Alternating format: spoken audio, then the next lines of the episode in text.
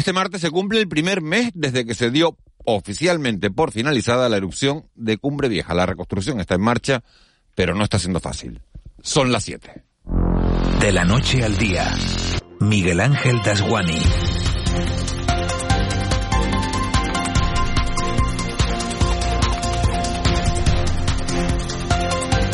¿Qué tal? Muy buenos días. Un mes puede ser un suspiro, puede convertirse en una eternidad, todo depende de cómo nos vaya la vida. Si has sido desalojado de tu casa o tienes que recorrer más de 100 kilómetros para ir a trabajar o para regar una finca, lo más probable es que lo veas todo cuesta arriba.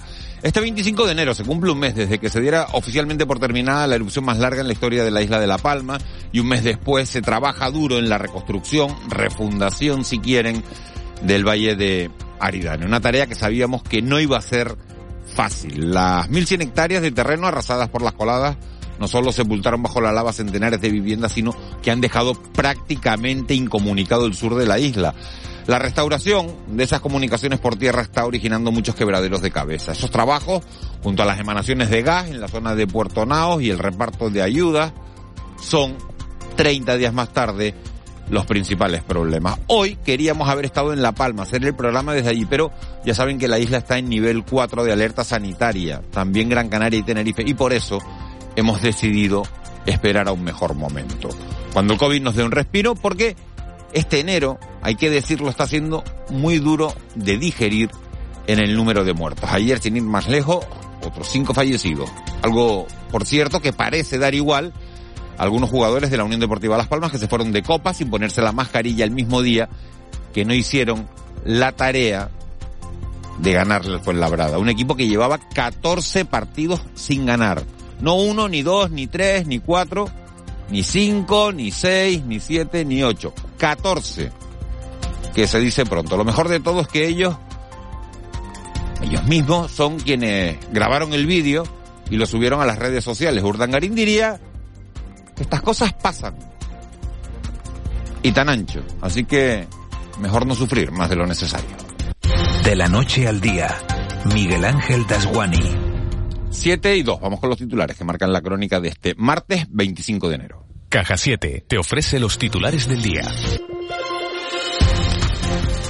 Cinco fallecidos y 1.100 1.109 nuevos y 1.100 nuevos casos de COVID-19 en las últimas horas en Canarias. Hay 97.466 casos activos en las islas, de los cuales 91 están ingresados en UCI y 620 permanecen hospitalizados. Enero se ha convertido en el mes que más fallecido ha fallecidos ha dejado en Canarias por culpa del virus. El jefe de epidemiología del gobierno de Canarias, Amos García Rojas, cree que es debido a una combinación de factores. Es tremendo y terrible, terrible. Y es un laborazo que nos da duramente, duramente. Eh, nunca habíamos convivido con esta cifra de fallecidos en nuestra tierra se corresponden a, los últimos eh, casos de la variante Delta, algunos de ellos llevaban ya algún tiempo ingresados en, en UCI, es evidente que con una incidencia acumulada tan brutal como la que tenemos, iba a aumentar eh, también el número de ingresos hospitalarios y, y por lo tanto de complicaciones y cuadros graves. García Rojas también considera que estamos doblegando la curva de contagios tras haber alcanzado el pico de la sexta ola. En la misma línea se ha posicionado la Organización Mundial de la Salud, que cree que la pandemia puede entrar en una nueva fase en la región europea con esperanza plausible de estabilización, aunque es necesario seguir alerta. Vamos con más asuntos. El Servicio Canario de Empleo gestionó 655 millones de euros en 2021. Se trata de la mayor cifra de su historia. El presupuesto se duplicó pasando de 276 millones de euros iniciales a casi 655 millones, gracias a la recepción de las partidas extraordinarias estatales y europeas para la recuperación económica. Un incremento que vino determinado por los fondos europeos por la COVID-19 y también por la erupción volcánica. Elena Mañez es la consejera de Economía del Ejecutivo Canario. En 2021 el presupuesto del Servicio Canario de Empleo se incrementó un 81% de 2018, el presupuesto definitivo, ¿no? 324, el, año que más eh, se había eh, resuelto crédito definitivo 2020 con 361 millones y prácticamente pues un 80% más, 655 millones con los mismos recursos humanos. Y Comisiones Obreras defiende la profesionalidad del personal del Hogar Santa Rita y el trato que reciben sus residentes. Todo ello tras la denuncia de la Fiscalía por supuestos malos tratos que se admitía a trámite la semana pasada contra esta Fundación Canaria. Además de las situaciones de auténtico descontrol que se vieron por un brote de COVID-19, se denuncian episodios de desnutrición y contagios de sarna. El responsable del sector sociosanitario de la Federación de Sanidad de Comisiones Obreras en Tenerife es Alexis Rodríguez. Lo que es la atención directa del personal de la fundación está eh, probada su, su profesionalidad, entre otras cosas, porque la han venido sufriendo, eh, perdón, han venido eh, sufriendo ellos, los propios trabajadores, estas situaciones que de alguna manera esta familiar ha verbalizado, pero que nadie se olvide de que antes, durante y después de la pandemia, estos trabajadores han sido el soporte emocional de esos residentes y en la isla de La Palma, caravana de protesta de los afectados por el volcán. Una caravana que se realizó desde los llanos de Aritana hasta la sede del Cabildo en la capital para hacer entrega de un manifiesto en el que han pedido, entre otras cuestiones, la participación activa en las mesas de trabajo para la reconstrucción. Este lunes conocíamos también que la Consejería de Agricultura, Ganadería y Pesca del Gobierno de Canarias articulará una nueva línea de ayudas para compensar la pérdida de producción que ha registrado el sector pesquero de Tazacorte, afectados por la erupción. Este año 2022 los pescadores recibirán ayudas por pérdida de renta, ya que muchos de ellos están afectados no solo en su trabajo, sino por la pérdida de vivienda. La consejera de Agricultura, Ganadería y Pesca del Gobierno de Canarias es Alicia Banostende. Hasta ahora hemos podido hacer un, unas indemnizaciones por paro, por parada de la flota de tres meses, desde octubre hasta diciembre, con un pago mensual para los armadores y otro para los marineros. Eh, durante este año lo plantearemos como una ayuda a pérdida de renta eh, aquellas embarcaciones que, tengan problemas para salir a faenar. Eh, igual que hemos hecho con las líneas COVID, que son similares, por pérdida de renta debido a la caída del turismo y de la hostelería, eh, por la caída, por el, por el efecto de la pandemia. Y vamos con ese asunto que es hoy portada de todos los periódicos. La Iglesia inmatriculó 412 propiedades en Canarias entre 1998 y 2015. 228 de ellas en la provincia de Las Palmas y 184 en la de Santa Cruz de Tenerife. En un informe, la Conferencia Episcopal Española explica que ha revisado la titularidad de 532 propiedades en las islas, de las que ha podido verificar la correcta inmatriculación de 412, mientras que hay 17 expedientes duplicados y 32 en los que falta información para identificarlos. En el conjunto nacional, ha admitido que hay cerca de un millar de esos bienes cuya titularidad no le consta o corresponden a un tercero y por tanto se abre la vía para su regularización. Y fuera del archipiélago continúa la tensión entre Rusia y Ucrania. El ministro español de Asuntos Exteriores, José Manuel Álvarez, ha hablado de sanciones masivas de un tamaño enorme en caso de que se produzca una agresión rusa a Ucrania. Ha asegurado que los socios europeos no quieren ningún conflicto con Rusia, pero que no depende solo de ello. Se ha aprobado un paquete de ayudas a Ucrania por valor de 1.200 millones de euros. Se han aprobado conclusiones eh, condenando la actitud agresiva de Rusia, subrayando que el diálogo es el método que queremos privilegiar, pero sabiendo que hay que estar preparados para cualquier circunstancia. Terminamos hablando de migración. Salvamento Marítimo rescata a otros 13 migrantes. Fueron localizados en una patera al sureste de Gran Canaria y trasladados al muelle de Arguineguín, donde fueron valorados por el dispositivo sanitario. Todos presentaron buen estado de salud. Te presentamos En Plan Fácil, nuestra manera de hacerte la vida más fácil. Abre tu cuenta y disfruta de todo un mundo de ventajas. Da el salto a Caja 7. Porque somos la Caja de Canarias.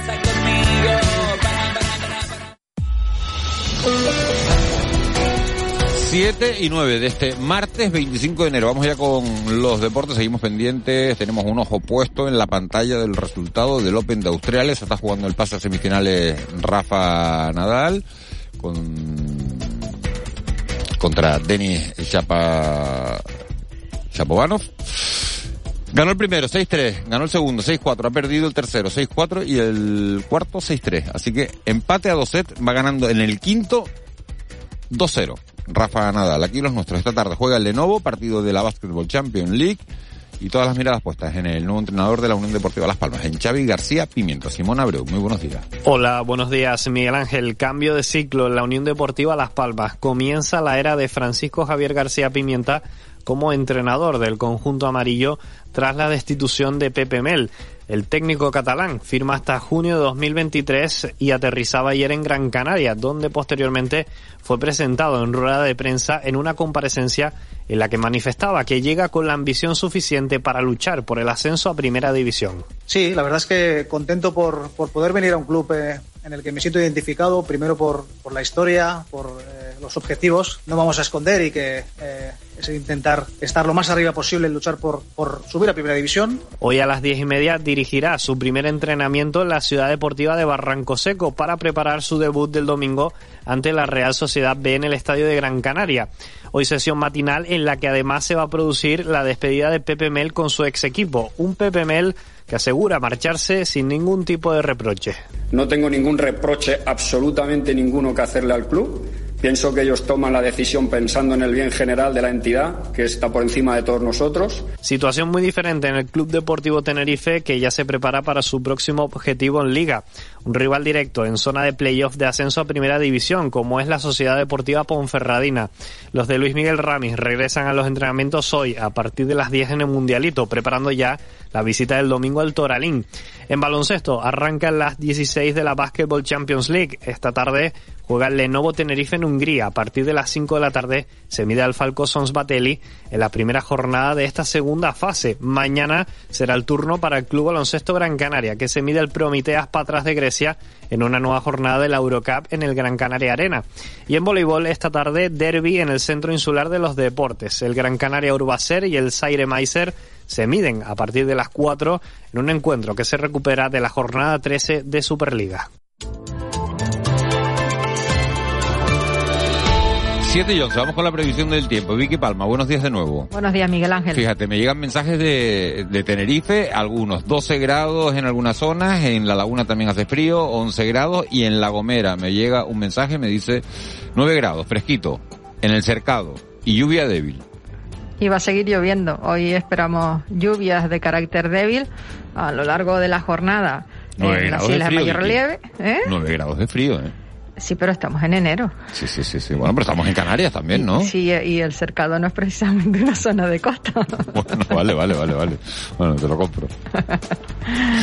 Nada, toca, toca ya eh, este tiempo. Vamos Bueno, a ver que- si al final nieva, que, que también estaría una buena noticia en los próximos días. De momento lo que tenemos son muchas nubes. Nubes bajas, esas llegan del norte, nubes medias y altas, esas llegan por el oeste y suroeste de las islas. Estamos rodeados eh, de dos danas, una eh, casi en el Golfo de Cádiz y otra mucho más alejada en el suroeste de las islas, en el Atlántico, bastante lejos de nosotros. La del Golfo de Cádiz es la que hay que vigilar porque es la que va a condicionar de verdad las nubes importantes que puedan llegar a las islas con carga de lluvia. Hoy van a llegar, va a haber precipitaciones en general de carácter débil, puede haber algún chubasco un poco más intenso a lo largo de las próximas horas, pero siempre aquí, aunque decimos lluvias débiles, nunca la intensidad es la misma y puede haber algún que otro chaparrón destacable. De momento lo que ha caído es poquito, pero al menos está lloviendo. Eh, se mantiene la posibilidad de lluvias a lo largo de casi todo el día en la cara norte y nordeste de las islas de mayor relieve. Pensamos que donde más agua va a acumular eh, pues estas nubes hoy va a ser en medianías del nordeste de La Palma y de Tenerife y en puntos de medianía en la zona centro de la isla de Gran Canaria. Parecía que no iba a llover ni en Lanzarote ni en Fuerteventura, pero no son descartables unas gotas, tanto en estas primeras horas de la mañana como al final de la jornada. Van a bajar las temperaturas durante el día. Entre el termómetro hoy a mediodía marcará de media dos o tres grados menos que en la jornada de ayer, donde más se va a notar ese descenso va a ser en los pueblos del interior, las medianías y las zonas altas. Ahí va a ser falta el abrigo también durante el día no se va a ver casi el sol y el que quiera acercarse al mar, hoy aumenta el viento, hay que extremar la precaución. Va a haber oleaje superando los dos metros de altura, las costas abiertas al norte, también al oeste de Lanzarote, Fuerteventura, La Palma del Hierro y hoy vamos a ir notando cómo aumenta el viento después de varias jornadas casi sin él y será de componente norte moderado, algún intervalo puntualmente fuerte y este viento lo que hará es aumentar la sensación de frío. Bueno, pues a abrigarse y a, y a disfrutar de- del frío. ¿Ya quitaron los puestos de castaña? Yo me imagino que a estas alturas del año lo que no quedarán son castañas, aunque como ya vienen de otros puntos, pues da un poco igual. Pero en principio las castañas son más bien del otoño. Sí, pues nada, pues nos quedamos. nos quedamos Siempre con la está el gana. chocolate y churros a cualquier la hora. gana, Vale, vale, vale. Bueno, ha sido tan contundente la respuesta que nada. Vicky, gracias. Adiós, buenos días. 7 y 14 vamos a la sala operativa del 112. Ahí está Carmina Lorenzo. Carmina, buenos días. Hola, buenos días. Eh, ¿Cómo han transcurrido las últimas horas? Pues ha llegado una nueva patera, en este caso a la playa del Inglés. Lo hacía por sus propios medios durante la noche. El dispositivo sanitario asistía en el lugar un total de 39 migrantes, 38 varones y una mujer que se encontraban en buen estado general, por lo que no fue necesario realizar traslados a centros sanitarios. ¿Es todo en, la, en las últimas horas? Sí, de resto la jornada está transcurriendo con tranquilidad. Bueno, pues vamos a esperar que, que siga así. 39 inmigrantes, 38 hombres, una, una mujer y todos en buen estado de salud. Eso es lo, lo importante. Gracias, Carmina. Gracias a ustedes. Buenos días. Buenos días. Siete y cuarto. El Contrapunto. Ángeles Arencibia y Juan Manuel Betencur.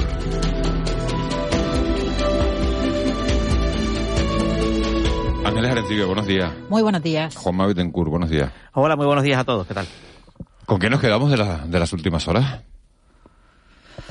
Bueno, está la situación en, de Ucrania, ¿no? Está la situación de Ucrania en, en, en, en lo que es el, el, aspecto global, ¿no? En el, el, aspecto exterior. Y después en casa tenemos, pues seguimos teniendo la pandemia. Qué grave. Cinco fallecidos, cinco, cinco muertos, cinco, cinco, cinco, muertos, eh, 200 muertos llevamos en, en el mes de, de enero.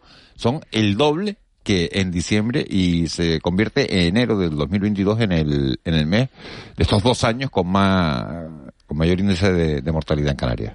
Amos García Rojas ha dicho que hay una tendencia, ¿no? Le he oído en los últimos, bueno, en el informativo, ¿no? Esta mañana, eh, que hay una tendencia a, a, parece ser que la ministra Darias dijo hace ya varios días que había una tendencia que se observaba una desaceleración en el aumento de contagios.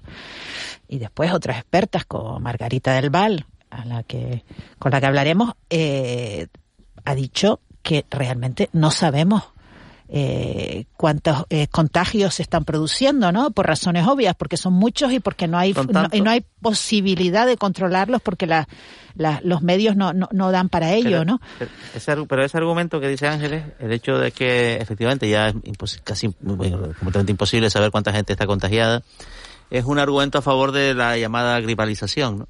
Mm, con las epidemias de gripe por lo general no, no se contabilizaba, ¿no? Cuando decías, bueno, pues la, la, por ejemplo la, la la, epidemia de gripe en la temporada 2017-2018, porque ahí está a caballo en, en, entre años, porque es eh, básicamente en invierno, que mató a 15.000 personas en España, 15.000 personas.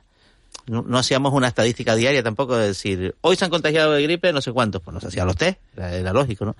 Y, y esa tendencia hacia la gestión de la pandemia, más como una epidemia, más que como una endemia, como una epidemia. O sea, controlar eh, solo a los que llegan claro, al sistema parecida, sanitario. Parecida a, con un tratamiento parecido al de la gripe, eh, creo que está dando pasos sinceramente inexorables. Con, con, razón o sin ello, ¿no? Igual es por cansancio también, pero... O porque, razón, no, o porque no hay medios con, para, para con controlarlo, razón, ¿no? Con razón o sin ello. Eh, en, en, el fondo, la mortalidad en, en, en, España, en esta sexta hora, por el índice tan alto de vacunación, la mortalidad, no digo los la mortalidad eh, no difiere, difiere muy poco de lo que hay en España por gripe, eh, con un porcentaje de vacunación mucho más bajo, eh, en, en, en, en, temporadas que han sido difíciles. Digo 2017-2018 porque, porque fue un invierno que, que, bueno, que se llevó muchas vidas por la gripe común. Bueno, Hablaba... No, de, de... ¿Ibas a decir, Ángeles? Sí, no, simplemente que el, el último movimiento de la, de la, Unión Europea respecto al, al control de, de, de, los viajeros que va, tiende a lo que, lo que ha comentado Juanma, ¿no? Parece que, que se, se va a tomar hoy. Exactamente. Eh, decías, eh, te preguntaba, ¿con qué te quedas, Ángeles? Me decías, con, con los datos de, de, la pandemia y también con la, con la tensión que se, que se está viviendo en, en Ucrania. El presidente de Estados Unidos hizo anoche, ayer, por la tarde, tarde-noche, una ronda de contactos con, con líderes europeos. Joe Biden llamó a los líderes de Reino Unido, de Alemania, de Francia, de Italia y de Polonia para debatir una posible respuesta conjunta a la crisis de, de Ucrania. No metió en esa ronda de contactos a, Pedro Sánchez. Juan Betancourt, ¿qué, ¿qué lectura hay que hacer de esto? Ninguna, totalmente normal, ¿no? Vamos a ver. Eh, Alemania es obvio, ¿no? Es la principal potencia económica europea y el principal cliente de Rusia eh, respecto al gas natural. Eso, Polonia es un vecino de Bielorrusia y por tanto está en esa, fue un, fue un estado del Pacto de Varsovia y por tanto está en el área de influencia, digamos, eh, que con Rusia podría generar generar problemas porque tiene tiene hasta, hasta frontera física con con Rusia el enclave de Kaliningrado. Reino Unido y Francia son potencias nucleares y luego podemos debatir por qué está Italia. Eh, España, mm, bueno, pues en este, en, este caso es un socio de, segundo nivel, pero no porque sea peor. Mm, Tiene menos intereses directos. Militarmente es más pequeña, está claro, ¿no? No, no la presencia, la presencia de, de la fragata Blas del Eso y de los cuatro Eurofighters que, que se van a desplegar, la fragata en el Mar Negro y, y los Eurofighters en, en, en, en Bulgaria, ¿tiene algún valor militar? No. Tiene un valor simbólico. Es decir, oye, yo soy un buen aliado y aquí estoy si, si, hace, falta. Si es menester, no tiene más. No tiene más. Lo que pasa es que se ha armado una rebambaramba tremenda porque quizá, porque quizá, eso vamos a darle ahora la vuelta, eh, se produce una sobreactuación del propio presidente Sánchez con este con este asunto, en el cual nos toca ser buenos aliados y espectadores. Sí, que estamos metidos en el club y, no hay una base aérea tampoco, ¿no? hay una base militar americana tan fuerte como la que hay en Aviano en Italia, en, en territorio español ahora mismo, ¿no? La presencia de Italia, pues tampoco, si no estaba, pues tampoco pasaba nada, ¿no? Ahora, Reino Unido, Francia, sí, Alemania, por supuesto, Polonia, por supuestísimo, y si está las repúblicas bálticas, pues también se entiende. Bueno, pues estos, estos días, como decimos, medio mundo mira hacia Ucrania, Putin ha acumulado tropas rusas en la frontera y, la reacción de, Estados Unidos y de la OTAN en su conjunto, pues, nos ha hecho esperar. Biden dijo desde el primer momento que una intervención rusa en Ucrania tendría consecuencias. La OTAN, como, como estamos hablando, ha puesto sus tropas en, estado de alerta y ha enviado barcos y aviones al este de Europa. Juan Fernando López Aguilar es eurodiputado del Partido Socialista. El señor López Aguilar, muy buenos días. Muy buenos días desde Bruselas, encantado de hablar con ustedes. Hace frío en Bruselas, ¿no? Así es, frío polar. Frío polar, ¿no? Mi madre. Frío ucraniano, eurodiputado. sí, frío siberiano. La, la, la, broma amenazante, frío siberiano. La broma amenazante. Estados Unidos eh, sacaba ayer, eh, señor López Aguilar, a, de Ucrania a, su personal Borrell, alto representante de, la Unión Europea para Asuntos Europeos y de Seguridad. Ha dicho que es una exageración, salvo que Biden maneje información que no tenemos en el resto de Europa. ¿Usted cómo lo ve, esa salida eh, eh del personal americano de, de Kiev? Una situación tensa en la que todos tenemos que estar muy expectantes, pero sobre todo alerta y preparados para reaccionar ante cualquier momento imprevisible por parte de un actor que es imparangonable con respecto de cómo nos movemos los estados de la Unión Europea, la propia Unión Europea e incluso los aliados de la OTAN. Estamos hablando de la Rusia de Putin. Todo el mundo entiende que en la Rusia de Putin se produce una concentración de poder que no tiene parangón en el mundo mundial. No hay nada parecido. Ni Xi Jinping en China, ni por supuesto Biden en Estados Unidos, ni ninguna de las autoridades al frente de las instituciones europeas se puede comparar con la concentración de poder que Putin atesora y ejerce implacablemente, sin escrúpulos, sin ningún tipo de freno ni de contrapesos en Rusia, incluido por, por supuesto el despliegue militar en la frontera inmediata de la OTAN. No solamente en Ucrania, porque eso es de lo que se trata, evitar por todos los medios que Ucrania se aproxime a la Unión Europea, sea candidata, en su caso, a la integración europea, no digamos a la alianza, a la NATO, a la OTAN. Pero sí también en los países bálticos, Estonia, Lituania, Letonia, que son frontera directa con Rusia y por tanto la situación es muy muy muy preocupante y la Unión Europea está intentando jugar esa carta que siempre juega, la de la diplomacia, la disuasión y el estar preparados para imponer sanciones económicas. La Unión Europea no dispone por sí misma de un poder militar, ojalá fuera así. Creo que eh, el alto representante Borrell se ha distinguido por tomar riesgos al respecto. Ha tenido declaraciones muy asertivas y controvertidas en el pleno del Parlamento Europeo apostando por una capacidad militar y por una autonomía estratégica que incluye una fuerza de intervención rápida en las fronteras de la Unión, pero por el momento no es así, de modo que la interlocución de los Estados Unidos en eh, la arquitectura de la OTAN tiene que tener eh, como, como contraparte a Estados miembros principales en esa estructura militar. Reino Unido, Alemania, Francia son infalibles al respecto, pero en todo caso, insisto, muy expectante. Se ha dicho un millón de veces que la Unión Europea es herbívora rodeada de carnívoros y el carnívoro número uno del planeta es Rusia. ¿Qué es lo que está en juego en este conflicto? Eh, eurodiputado? Áreas de influencia. Eh, ¿por, qué se, ¿Por qué se desata este conflicto ahora? Es, es una pregunta que no puede responderse de forma lineal, requiere un análisis multifactorial, pero sin duda ninguna tenemos que tener presente que la Primera Guerra Mundial se desató exactamente por lo que se denominó el movimiento sonámbulo de tropas en las fronteras de otros países que tenían alianzas militares que funcionaron mecánicamente. Recordamos que Rusia movilizó y que Alemania como consecuencia movilizó y que Alemania estaba comprometida con Austria y que Austria al movilizar contra Serbia tuvo como respuesta la declaración de guerra de Rusia contra Serbia, de, Rusia contra Austria y Alemania vinculada por Austria declara la guerra a Rusia y Francia e Inglaterra vinculados con Rusia declaran la guerra al Imperio Austrohúngaro y Alemania. Eso fue la Primera Guerra Mundial.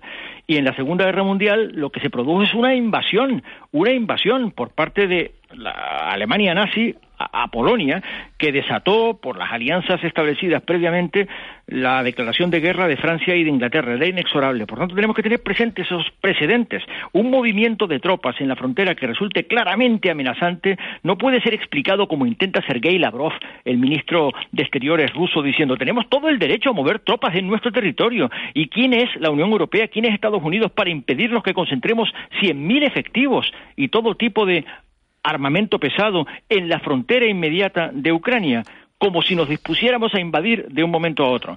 Pero lo que está en, el trasfondo de todo ello es el intento de Rusia de recuperar la zona de influencia de la extinta Unión Soviética. Ese es el gran proyecto estratégico de Putin. Y, por supuesto, Putin ya no quiere tolerar que ni un solo país fronterizo de Rusia se integre en la OTAN. Lo toleró con las tres repúblicas bálticas, no quiere que vuelva a suceder con Ucrania, bajo ningún concepto. Y, por supuesto, Kiev eh, eh, es, es un objetivo estratégico principal y para ello está desestabilizando a Ucrania entera, con la región prorrusa de Donbass, con la anexión de Crimea, que parece que será irreversible, y también, por supuesto, con la utilización del régimen títere de Lukashenko, el tirano Lukashenko, en Bielorrusia, que actúa como un subrogado, como un Estado fantasma, pero títere de Rusia. diputado, buenos días. Eh, la, capacidad de disuasión, como usted ha descrito, de, la Unión Europea, es, básicamente son las sanciones eh, económicas. ¿Qué clase de sanciones eh, se tratarían y, en qué medida pueden afectar un poco las decisiones que, que Rusia y que Vladimir Putin pueda tomar? Pues, por ejemplo, podrías decir, pues vamos a dejar de comprarles gas. Pero bueno, es que igual eso, pues simplemente algunos países de la Unión Europea, pues sobre todo Alemania, pues no están en disposición de hacerlo porque no tienen otro cliente. Y eso le da fuerza a, a las reivindicaciones y a la posición geoestratégica de Vladimir Putin. Esa situación está cambiando y está cambiando deprisa y está cambiando por la necesidad imperiosa de los acontecimientos. Alemania ya se ha dispuesto y lo ha anunciado a cambiar su dieta energética y a prescindir del llamado Nord Stream. Sí, sí, pero, pero, pero formará parte sin duda ninguna del menú de sanciones económicas que la Unión Europea estará obligada a imponer a Rusia, excluyéndola del comercio internacional, excluyéndola de los foros de la gobernanza global, excluyéndola, no será por primera vez de las reuniones del G7, excluyéndola, en definitiva, del multilateralismo. Y, por tanto, calificándola como un Estado gamberro y como un Estado paria desde el punto de vista de la interlocución internacional. La Unión Europea puede sancionar económicamente a Rusia de forma severa.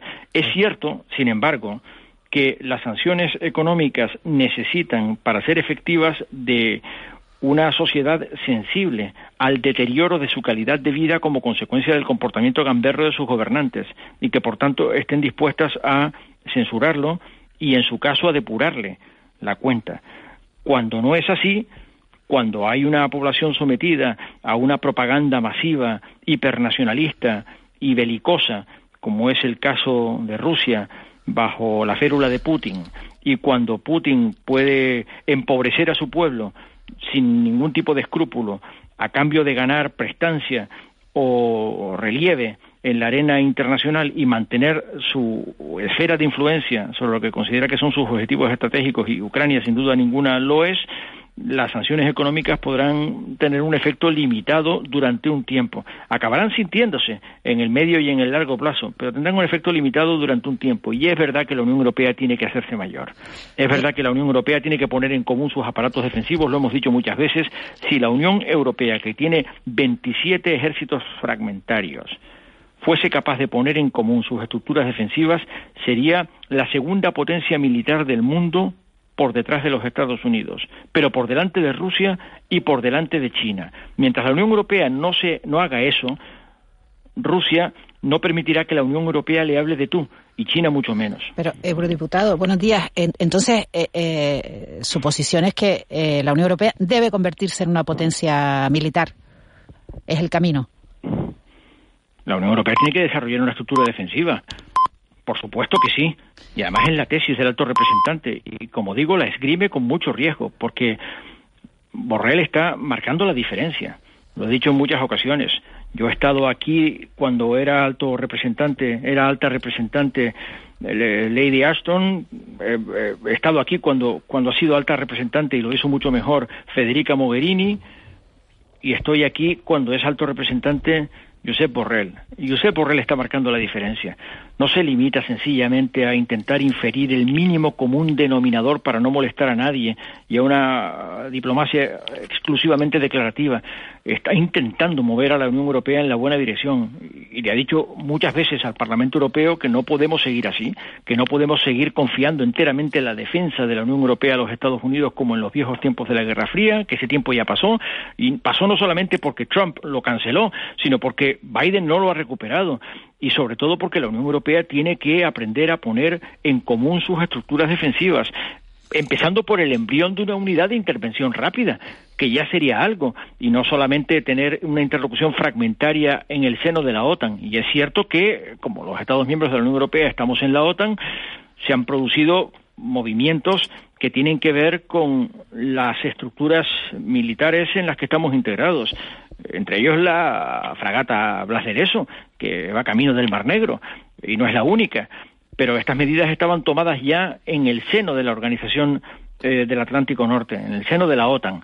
La respuesta, sin embargo, por el momento, a la amenaza Rusia sería complementaria del despliegue militar que anuncia Estados Unidos. Sanciones económicas duras y exclusión de Rusia de los foros de la gobernanza global de los que participa la Unión Europea.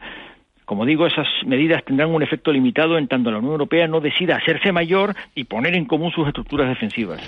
Juan Fernando López Aguilar, eurodiputado del Partido Socialista, muchísimas gracias por habernos hecho este análisis esta mañana.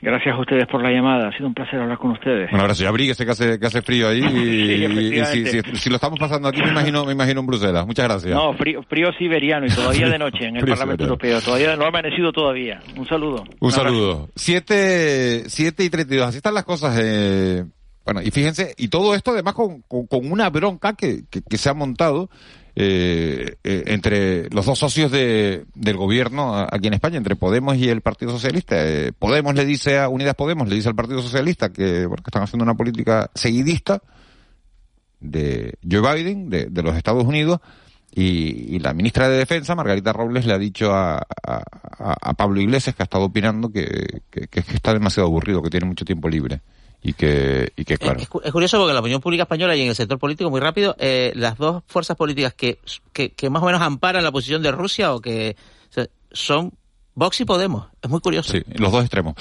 Vamos con, con más asuntos. Eh, teníamos que hacer este análisis de, de la situación que, que más preocupa a Europa en estos momentos, que es esa tensión entre Ucrania y Rusia. Pero nosotros estamos metidos de lleno en, otros dos temas. En el tema de la pandemia y en las repercusiones económicas que, bueno, que, que se han derivado de, estos dos años de, de, crisis sanitaria. Estos días siguen la, las valoraciones sobre todo lo acontecido en, Fitur por la imperiosa necesidad de reactivar el sector turístico después de, de, dos años prácticamente de parálisis. Ayer analizábamos las perspectivas para este 2022 en las islas de la mano de Jorge Marichal y hoy queremos conocer las impresiones de un canario que tiene una visión también muy global del negocio turístico porque es vicepresidente de la Confederación Española de agencias de viaje. Rafael Gallego ha sido presidente de esa confederación y el no vivir en las islas además le sirve también para, eh, para ver nuestra realidad con, con perspectiva. Rafael Gallego, muy buenos días. Buenos días.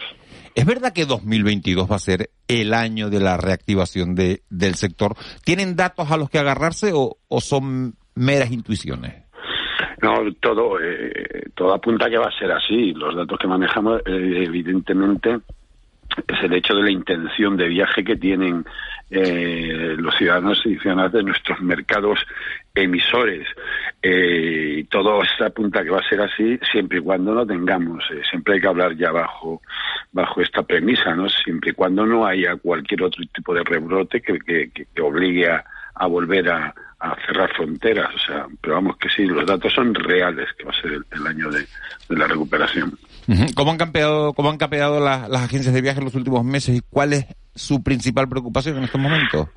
Pues capear mal, evidentemente porque somos dentro del sector los más los más afectados.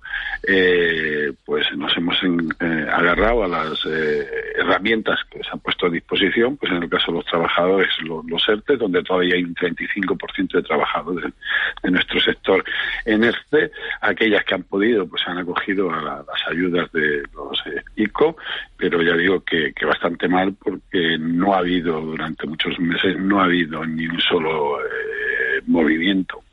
Uh -huh. La Confederación Española de, de Agentes de, de, Viaje ha presentado un FITUR, en, en este FITUR que acaba de determinar acuerdos de colaboración con la Oficina de Turismo de Qatar, con el Grupo Mexicano de Asociaciones de Agencias de Viaje y Empresas y la Asociación Internacional de Líneas de, de Cruceros en, en, España. ¿Cuáles son los objetivos, eh, señor Gallego, de estos acuerdos? Pues en el caso de, de Qatar es eh, aprovechar la, la, promoción de nuestro país dentro de la formación de nuestros de nuestros agentes de viaje, de nuestros compañeros en el destino eh, de Doha, en el destino destino Qatar. Caso de los compañeros de México es eh, las eh, relaciones entre las agencias de viajes mexicanas y españolas en cuanto a el promocionar España en nuestros destinos en, las agencias de viajes mexicanas y, y viceversa. Además de entablar relaciones económicas, porque la idea es ya digo, el, el aprovechar ahora que, tenemos que arrancar para poder eh, conexionar con los que son los emisores de turismo, pues si no mal no iría. ¿En qué ha cambiado en, los últimos años el modelo de negocio de los agentes de viaje? Pues en que hemos pasado de, eh, dos, básicamente en especialización, Allá las agencias se han ido especializando en producto y luego que hemos ido pasando de una parte de nuestro negocio del offline al online. Y además, eh, en especialización no hablamos solo de productos, sino también de, servicios. Se demostró durante la, el cierre en la pandemia eh, el, la agilidad en, a la hora de reembolsar eh, los eh, billetes aéreos, las agencias de viajes mayormente eh, las, eh, aquellos que se habían comprado a través de agencia de viajes a costa incluso a veces de nuestro propio patrimonio, a diferencia de cuando se compraban en otro, a través de otro tipo de plataformas. ¿no? Eh, buenos días, señor Gallego. El anuncio de la Unión Europea de, de, modificar las normas para transitar entre países, que se que tiende a la llamada gripalización, eh, ¿se notan las reservas? ¿Cómo lo reciben ustedes? ¿Qué creen que va a pasar con esta, con esta, bueno, mayor facilidad, ¿no? Para moverse o mayor claridad. No, no, era, es fundamental ese tipo, así como también era fundamental el, el, pasaporte COVID. Se notó desde que comenzó la posibilidad de viajar a diferentes destinos, incluso a nuestro país, simplemente con el pasaporte COVID, se, se notó cómo se dispararon absolutamente las, las reservas en comparación con el año, año 2020, eh, 20, eh, evidentemente, ¿no? No, no, todo ese tipo de eh, facilitar el, el, movimiento para, para nuestra industria, para nuestra nuestro destino para Canarias es vamos es eh, fundamental si no no, no habría posibilidad de, de que creciésemos durante el 2022 pero pero se está notando eh, porque también sí, Inglaterra también ha anunciado cambios se están notando en las reservas se están notando las reservas. Lo que pasa es que ha habido un cambio de hábitos en, en, el sentido de la compra. ¿vale? Entonces, nosotros manejamos datos de crecimiento en el número de reservas e información, pero no así en la compra. ¿Por qué? Porque hasta ahora en, el cambio de hábito que ha producido eh, la crisis de la pandemia es que se espera a última hora para comprar el, definitivamente el viaje.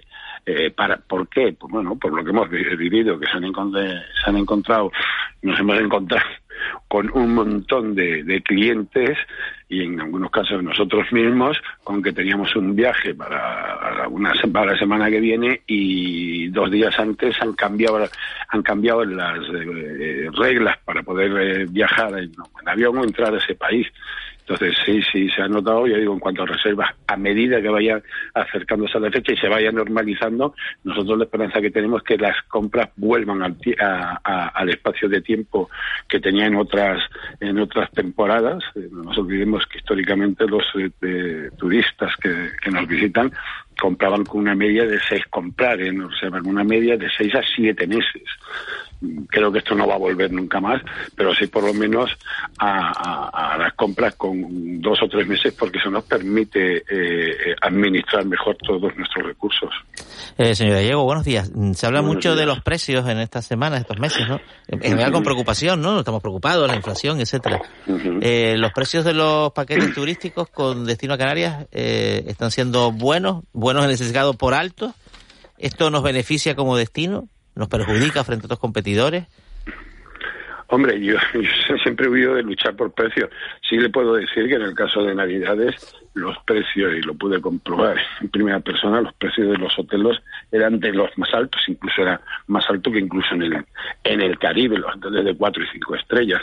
Los precios de, de, Canarias en ese momento ahora mismo se, se, están manteniendo, pero lo que sí es cierto es que desde que se normalice un poco el resto de los destinos va a haber guerra de, va a haber guerra de precios, porque todos los destinos que compiten con Canarias, sobre todo en verano, el invierno es otro cantar, sobre todo en verano como es Turquía, Grecia, eh, Caribe, parte del norte de África, como el caso de, Túnez, van a querer eh, recuperar los clientes cuanto antes y lo van a hacer en base de, de, precio. Entonces habrá que plantearse si interesa, si interesa entrar en esa batalla o no. ¿Se puede lograr eh, recuperar el 90% del negocio, no de los visitantes, del negocio turístico de 2019 con unos primeros meses que están así como un poco como con incertidumbre, ¿no? Como ocupaciones medias, eh, dudas, reservas tardías. Va, a ser difícil, se podría recuperar en función de cómo se presente el verano, y esto lo veremos en los próximos meses, una vez que se normalice. Eh, si crecemos en verano por encima de veranos eh, de veranos anteriores que, que, cabe esa que cabe esa posibilidad porque sí hay mucha ansia por parte de los mercados emisores de los ciudadanos de los mercados emisores en viajar eh, este verano pues sí que podemos llegar al 90 pero ya digo va a ser difícil porque antes estamos más cerca del 80 que del 90 acaba de ganar Nadal por cierto que hay mucha gente que, nos está escribiendo oye ¿sabes cómo va el partido? ¿cómo va el partido señor Gallego? perdone que le haga este, este inciso. ha ganado ha ganado en el quinto set jugaba Miguel Ángel? Contra Denis. Mira que eres Ruiz porque el nombre es complicado. Shapovalov. Es el, es el, número 14, con origen israelí, eh, pasaporte canadiense y de origen israelí. Es el 14 del decimocuarto de, del mundo. Ha ganado Nadal, le ha costado, ¿eh? Ha ganado en el, en el quinto set, perdía, ganó el primero 6-3, ganaba el segundo 6-4, perdió el tercero 6-4, perdió el cuarto 6-3 y ha ganado 6-3 en el, en el quinto en el quinto set. Eh, una última cuestión, eh, señor Gallego, eh, ¿cómo ve a Canarias desde la distancia? ¿Cuándo recuperaremos los 15 millones de turistas de 2019? ¿Tenemos que aspirar a más? Ojalá lo supiera cuando me convertiría en la bola de, con una bola de oro. Eh, evidentemente, primero, no, no debemos aspirar a más. Yo creo que esto ya esto es una un tema que, se ha cerrado, sino que tenemos que aspirar a mayor calidad, a, menos eh, con a mayor eficiencia que eficacia, menos más ingresos con menos con menos turistas. Esto es decirlo, bueno, parece una obviedad porque se viene se viene repitiendo. ¿Cuándo tardaremos?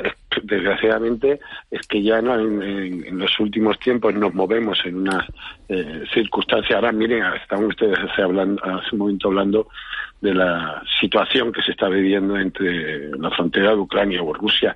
Eso, eso es como se caliente un poquito más, ya no hablo de que, de que alguien pase la raya del otro, si simplemente como se calienten las medidas, nos podemos ver con el mercado ruso, que no es eh, fundamental, pero que sí, que, que suma clientes en nuestro, eh, e incluso, perdón, incluso mercado ucraniano, nos podemos ver con que, con que esas plazas desaparecen de, de, de, la, de la demanda. Entonces, es difícil saber cuándo llegaremos a los 15. ¿Es deseable? Pues si son el número de camas que tenemos, sí. Lo que sí se eh, aumentar, pues no, porque lo único que se consigue aumentando camas destruir más territorio y, y que haya más competencia y bajen los precios. Rafael Gallego, vicepresidente de la Federación Española de, Agentes de Viaje. Muchísimas gracias. Gracias a ustedes y buenos días. Como un, abrazo, un abrazo muy grande. 7 y 44. Estas son eh, las consecuencias económicas derivadas de, de, la pandemia. Una pandemia a la que se trata de, de, poner fin. Ayer la Organización Mundial de la Salud decía que estábamos llegando al, al final de la pandemia, pero que no podemos eh, bajar la, la guardia. Fíjense que, que esta sexta ola, que nos tiene preocupados, nos coge con el 90% de, de la población vacunada. Y, y, sin embargo, en Canarias, en este mes de enero, se ha batido el récord de, de mortalidad Hemos tenido 200 muertos. Es el mes con más fallecimientos de, de toda la pandemia. Ayer, en las últimas 24 horas, otros cinco. Aunque lo cierto es que el número de contagios está, está bajando y está bajando en, en, toda España. Todos los días, como saben, buscamos la opinión de los científicos más reputados de, de, este país, también del archipiélago, y hoy nos atiende Margarita del Val, que es doctora en ciencias químicas, especializada en bioquímica y en biología molecular. Margarita del Val es investigadora del Centro Superior de Investigaciones Científicas. Señora del Val, muy buenos días. Gracias por atendernos. Hola, ¿qué tal? Encantado estar con ustedes. Buenos días. Eh, ha dicho usted que, que la sexta ola podría extenderse más porque estamos en condiciones mucho menos restringidas de contacto y contagio. ¿Hasta cuándo cree que sufriremos las consecuencias? Pues la verdad es que todavía es muy difícil de decirlo. Esta oleada nos ha vuelto a sorprender y ha sido menos predecible que las anteriores esta oleada tiene dos características particulares. Una es la transición de una variante a otra con distintas capacidades de, expandirse y además es una oleada en la cual nos ha encontrado con mucha inmunidad y a la vez eh, está afectando a muchísimas personas, por lo cual se puede extinguir quizás por nuestro comportamiento, en cuyo caso tardaría más, quizás porque acabe infectando a gran parte de las personas infectables y entonces ya no se contagie más. Y en, ese caso, pues a lo mejor podría acabar de una manera más abrupta. La verdad es que es muy difícil saberlo y ahora mismo podemos estar probablemente observando la transición en casos de la de los casos causados por Delta a los casos causados por Omicron y cómo está. O sea, ya hemos visto los casos causados por Omicron, casi este despegue tan tremendo de casos, y, y realmente los casos ya no nos indican nada porque bajen, suban, se estabilicen. Todos sabemos que se están haciendo muchísimos menos diagnósticos, pero los hospitales están relativamente estabilizados y quizás esa es la transición de Delta a Omicron, pero es difícil, es muy difícil saber en qué momento estamos. Usted ha dicho eh, que Omicron no es tan débil como, como nos creemos. ¿Por qué lo dice? Bueno, pues porque eh, Omicron está, ha encontrado, Omicron lo que tiene respecto a otras variantes es que como toda toda la vida, se ha adaptado a las condiciones. Y las condiciones de la humanidad han cambiado. Han pasado de ser una humanidad que no teníamos ninguna defensas a una, a una humanidad que teníamos muchas defensas frente a Delta, porque eh, estábamos en los países con más suerte y con más recursos muy vacunados y en los países con menos recursos muy infectados. Muchas personas ya que han pasado la infección. Se ha adaptado a ese hábitat de personas que tienen una inmunidad muy potente frente a Delta, sobre todo. Y entonces en ese ámbito se transmite muy bien porque Delta está neutralizada mucho por los anticuerpos y por la inmunidad celular.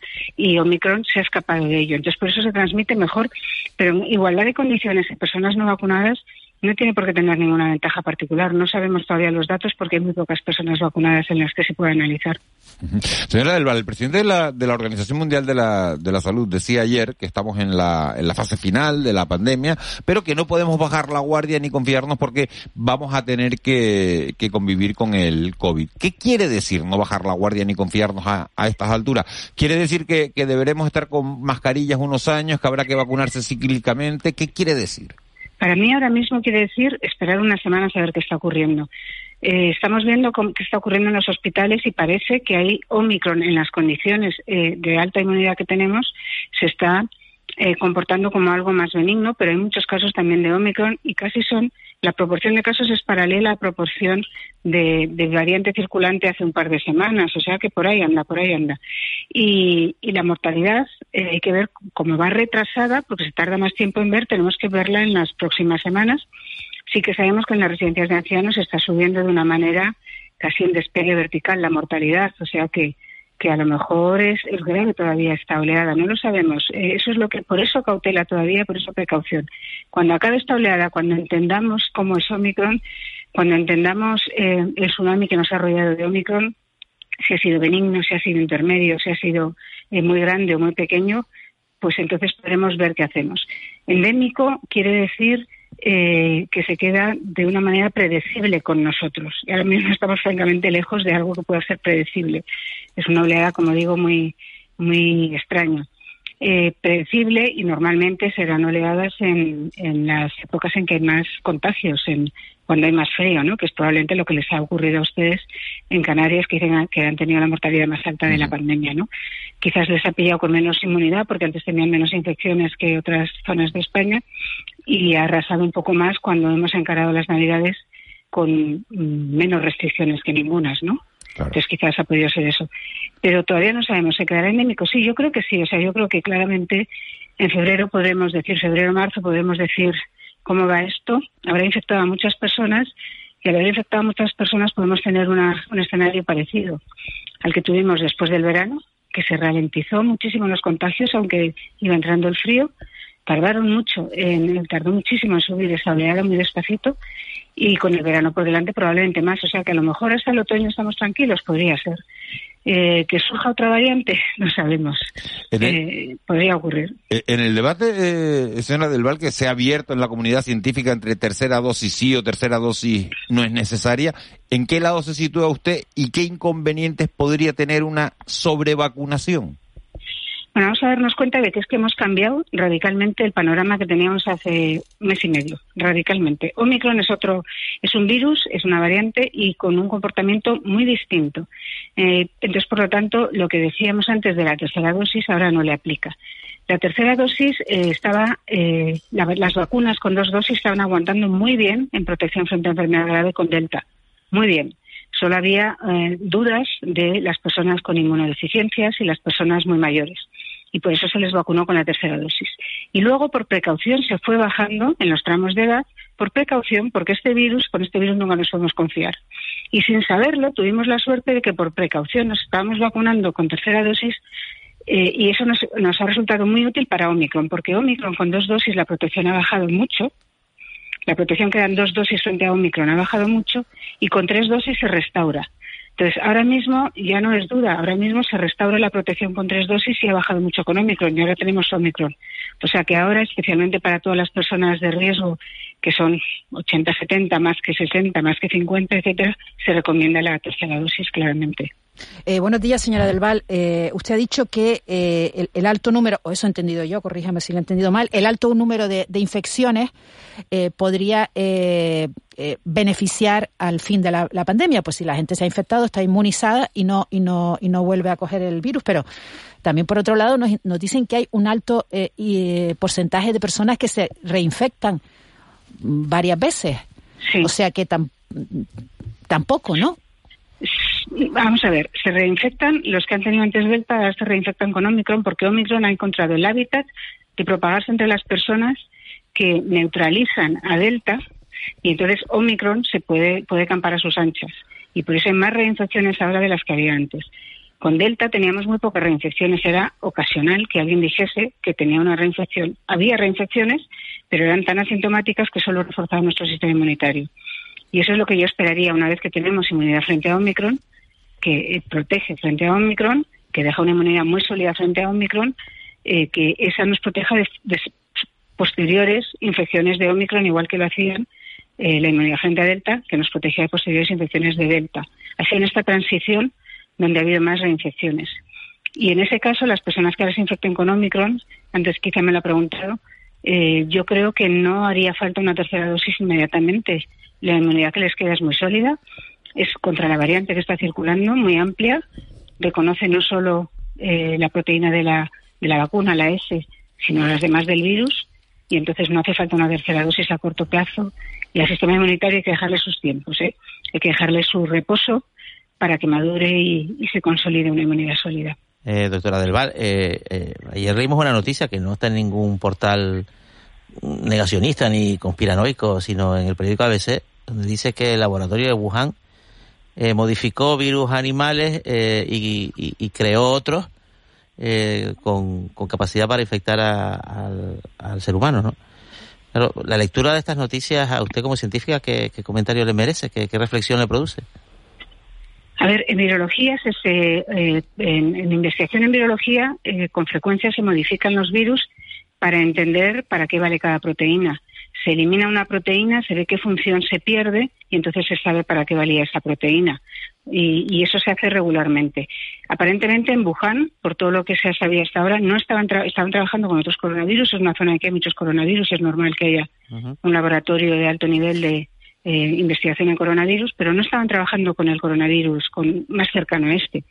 Se están trabajando con otros mucho más lejanos. Entonces, bueno, pues eso no, eh, no parece que haya llevado a ningún problema de los que se dicen, ¿no? De, de que se haya escapado del laboratorio. Un fallo de seguridad, vamos, de lo que se habla. Un fallo de seguridad, no.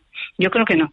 Eh, todos los datos decían que no, pero la, el, el, el, analizar los virus y retirarles secuencias o cambiarles secuencias, eso sí que se hace para entenderlos. Es la manera de hacerlo, una de las maneras.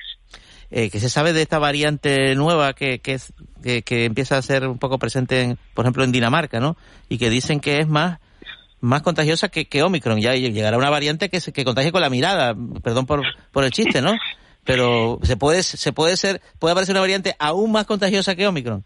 Bueno, es que Omicron no sabemos si es más contagiosa, insisto. Omicron ha encontrado un hábitat al que se ha adaptado. Eh, no sabemos si es más contagiosa en personas que no neutralicen a Delta, en personas sin inmunidad. Todavía eso no lo sabemos. Omicron se transmite muy bien en aquellas que agarran a Delta y no lo dejan multiplicarse, ¿no? Las que tienen una buena inmunidad frente a Delta. Eh, la segunda variante es una variante que parece que está imponiéndose en Dinamarca, es la mitad o algo así de los casos. Eh, se ha detectado desde el principio, desde noviembre se detectó esa variante, había estado tranquila, se la estaba vigilando y estaba tranquila, no cambiaba sus, no, no cobraba ventaja frente a, a la Omicron principal y en otros varios países tampoco está cobrando ventaja frente a la Omicron principal. Entonces puede ser una cuestión todavía puntual o puede ser, eh, por ejemplo, de que haya habido un brote muy grande entre, entre una serie de personas que se haya contagiado mucho y por eso se haya ampliado esta variante, o puede ser eh, que se contagie un poquito mejor. Habría que ver eh, a más largo plazo, ¿eh? porque esto lleva su tiempo observarlo. No es tan distinta de, de esta Omicron, pues de la es como prima hermana, ¿no? Y podría ser más contagiosa. Bueno, propagar con lo parecida que es, no se podría propagar entre personas con inmunidad a Omicron eh, tan fácilmente. O sea que yo esperaría que no. E insisto, esto no, esta Omicron no necesariamente es más contagiosa que Delta. ¿eh? Hay campo todavía. Eh, señora Del Val, eh, eh, ha hablado usted en otras ocasiones del COVID persistente y, bueno, de usted y otros científicos. Eh, ¿Hay algo, eh, hay antecedentes de otros virus que provoquen este tipo de, como de efectos a largo plazo? Pues sí, lo que pasa es que es muy, es muy difícil conocerlo. Con este virus lo tenemos más claro porque son a corto plazo, es decir, meses, en general meses, y porque nos hemos infectado toda la población humana a la vez. Entonces, cuando de repente toda la población humana a la vez tiene algún tipo de, síntoma común, pues nos damos cuenta, oye, esto tiene que ver con la oleada que tenemos del virus, ¿no? Antes no lo había, ahora sí que lo hay. Pero hay otros virus en los que sí que se ha reconocido las secuelas, por ejemplo, el zoster, que es ese latigazo de un nervio que da a veces por el costado, que da más frecuentemente según uno va haciéndose más mayor. Bueno, pues eso es el virus de la varicela, que se ha quedado en nuestros nervios, en nuestro organismo, y que décadas después se reactiva y causa el zoster. Eh, la, el sarampión mismo, en uno de cada mil niños infectados, acaba causando a los 10 años una encefalitis mortal. O sea que sí, es conocido. Ahora mismo se acaba de escribir que, el virus de la mononucleosis parece que es un, un, componente necesario para que se acabe causando una enfermedad autoinmune, la esclerosis múltiple. Uno de los componentes, habrá más. O sea que sí, es normal que las infecciones causen secuelas, es muy normal. No siempre se reconocen, pero es muy normal. Y este es otro virus que las está causando a corto plazo, incluso a medio plazo, digamos, ¿no? En meses.